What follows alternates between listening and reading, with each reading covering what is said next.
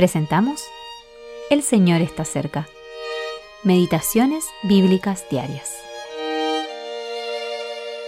Meditación para el día 21 de agosto de 2023. La mano de nuestro Dios estaba sobre nosotros, y nos libró de mano del enemigo y del acechador en el camino. Y llegamos a Jerusalén.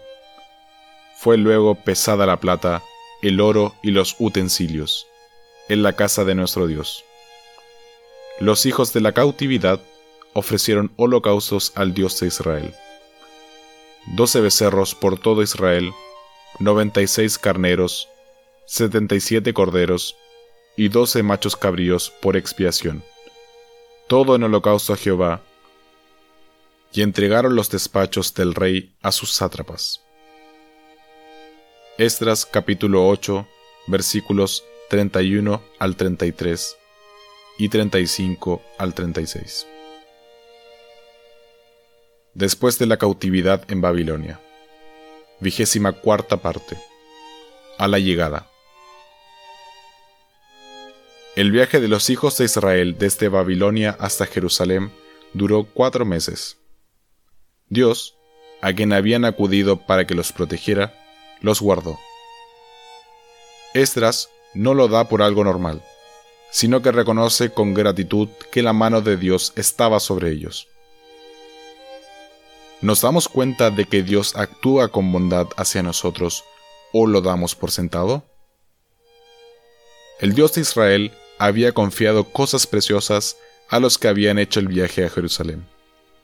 Tesoros de plata y oro, monedas y utensilios preciosos ofrecidos al Señor por el rey y sus súbditos, así como por sus hermanos israelitas. Todas estas cosas se habían pesado cuidadosamente antes de salir y al llegar. Todo había sido anotado. Nuestro Señor enseñó que durante su ausencia ha confiado talentos y minas a sus siervos. Mateo capítulo 25 versículos 14 al 30 y Lucas capítulo 19 versículos del 11 al 27. Y también mantiene un seguimiento de estas cosas. Pronto llegará el día en que tendremos que dar cuenta de todo lo que se nos ha confiado.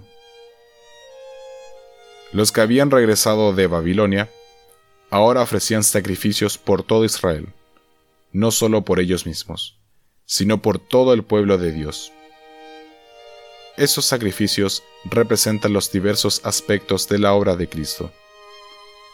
Perdemos fácilmente de vista el hecho de que nuestra reunión o participación común con los creyentes es solo una parte muy pequeña de la iglesia por la que murió nuestro Señor.